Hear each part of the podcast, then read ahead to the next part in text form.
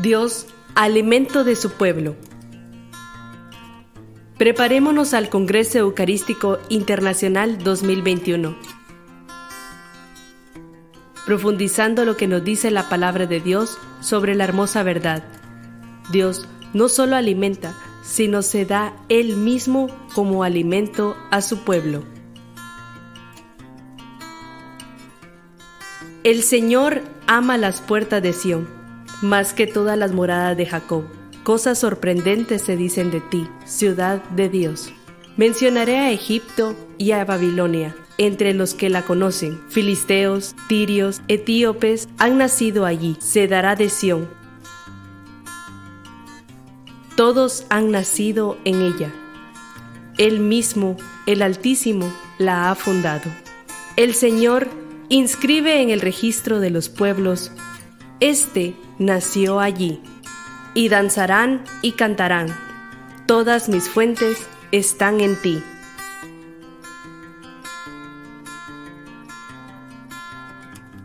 ¿Alguna vez hemos sentido mucha sed? ¿Cómo nos sentimos? Quizás has tenido la experiencia que alguien se acerque y te regale un vaso de agua fresca, o quizá en tu camino te encuentres un manantial y la posibilidad de saciar esa sed.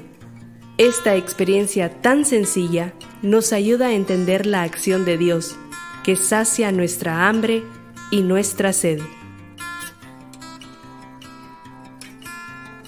La imagen del manantial, que tiene su fuente en el centro, es una imagen muy querida por la Sagrada Escritura. El libro del Génesis nos habla de una fuente que nace de abajo del suelo y que regaba toda la tierra. Isaías promete que la restauración de todo habrán manantiales sobre cada monte alto y por fin agua en la estepa. Jeremías identifica al manantial de aguas vivas como el propio Yahvé y Ezequiel ve, en la visión del templo restaurado, un curso de agua que emana de él sale a regar la tierra y sana todo lo que Él toca a su paso. En el libro de números, Dios alimenta a su pueblo, luego de liberarlo de la esclavitud de Egipto. Lo alimenta con maná que cae del cielo y con agua de la roca del Meribá. Pero es con Jesucristo que Dios mismo se da alimento a su pueblo la Iglesia, con el cuerpo y sangre de Cristo ofrecidos en el banquete de la Eucaristía.